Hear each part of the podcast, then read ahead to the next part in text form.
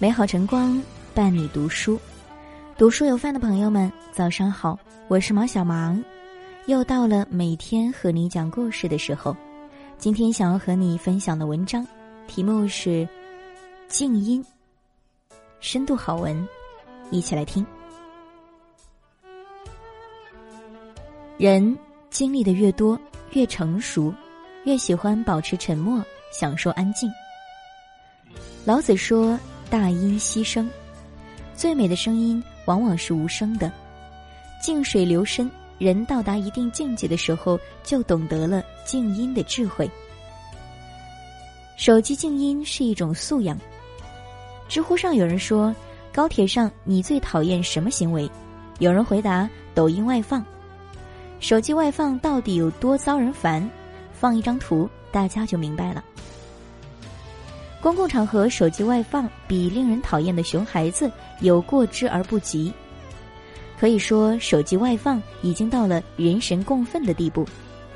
很多人在公众场合我行我素，手机外放，即便被提醒后依然毫不收敛。西安男子深夜十一点多在地铁上公放哀乐，引起同车人强烈不适。深圳男子在地铁上手机外放，被安全员提醒。非但没有收敛，反而辱骂安全员不如狗。一女子在动车上手机外放，声音很大，一旁的妈妈生怕吵醒熟睡的孩子，提醒女子声音小点，反遭女子厉声辱骂：“我就是厚脸皮，我就气死你！”演员叶璇之前也遇到过这样的情况。叶璇在深夜乘坐高铁时，一位大爷视频外放，叶璇劝解，结果被辱骂神经病。相信很多人都有这样的经历：辛苦工作一整天，想要在回家的地铁上安静待会儿，但总是有各种聒噪的声音回荡在车厢里，吵得根本难以休息。一个人需要安静的时候，再美好的声音都是噪音。前段时间，上海地铁规定，从十二月开始禁止乘客手机外放。过去面对新出的规定，网友们总是充满了揶揄和暗讽。但没想到这次却是出奇的一致，很是赞同，可见不少人深受其害。白岩松评价这种现象说：“手机外放声音形成一种声音污染，周围人像吸二手烟，被电子设备的外放声音干扰。你有多讨厌吸二手烟，手机外放就有多讨人厌。”前两天看到有人分享了这样一段话，让人忍俊不禁：小学生阅读指南。低年龄版，里边写道：公共场所是人们共处的地方，在公共场所保持安静是自觉维护公共秩序的表现，能够给自己和他人带来便利。小学生都知道，在公共场合需要保持安静，不能喧哗。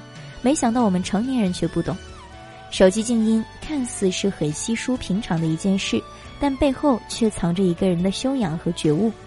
一个不顾及旁人感受的人是缺乏同理心的，这样的人素质往往都不高。在公共场合保持手机静音是成年人应有的自觉。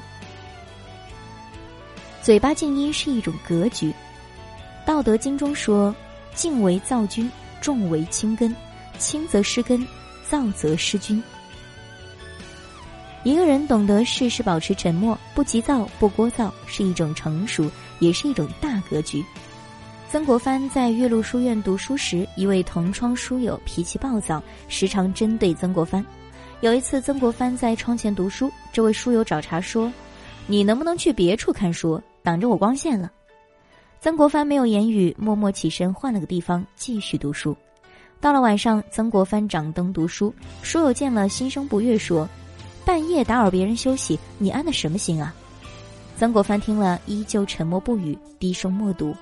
后来曾国藩考中了，这位书友却落榜了，然后发牢骚说：“是你把我的好风水都占了，害得我没考中。”曾国藩听完以后，依然三缄其口，默不作声。格局越大的人越安静。一个人总是气急败坏，处处抱怨，事事计较，最后只会耽误了自己的前程。做人太喧哗，注定成不了气候。维特根斯坦说：“凡是能够说的，都能够说清楚；凡是不能谈的，就应该保持沉默。说是一种表达，不说是一种态度。有时候沉默也是一种力量。越是有本事的人，就越不爱声张，越是喜欢沉默。庄子曰：“狗不以善吠为良，人不以善言为贤。”沉默不是软弱，是看淡了，懂得以静制动，退一步海阔天空。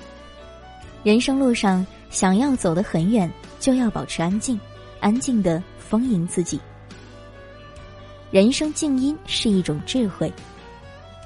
知乎上有个提问：有什么简洁的人生道理让你受用一生？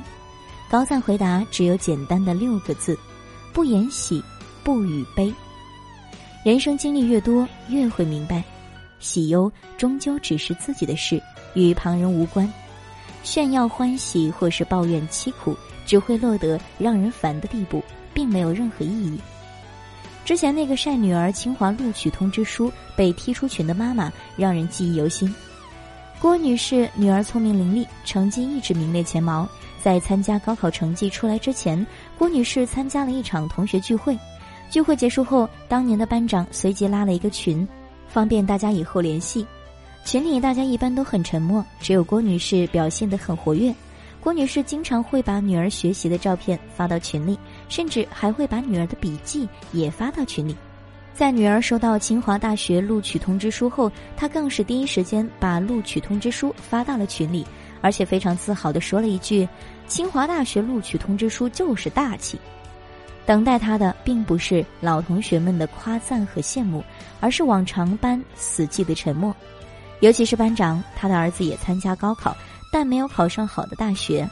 本来心情就很低落，看到郭女士的炫耀，他实在忍无可忍，旋即将郭女士踢出了群。当郭女士准备私下找班长评理时，才发现已经被对方删除了。生活中太多人遇到事情就会像郭女士这样急于分享自己的喜乐，全然不顾他人感受，殊不知人生的悲喜根本不相通，这世界上根本就没有感同身受。你的喜悦或许对别人来说正是疼痛，你的成功或许对别人来说正是地狱。每个人都有各自的路要走，境遇不同，悲喜自然不同。雪莱也说：“浅水是喧哗的，深水是沉默的，悲喜不语是低调沉敛，更是一种难得的智慧。越是智慧的人，越是把人生调成静音模式。”把所有的欢喜和苦难变成向上生长的养料。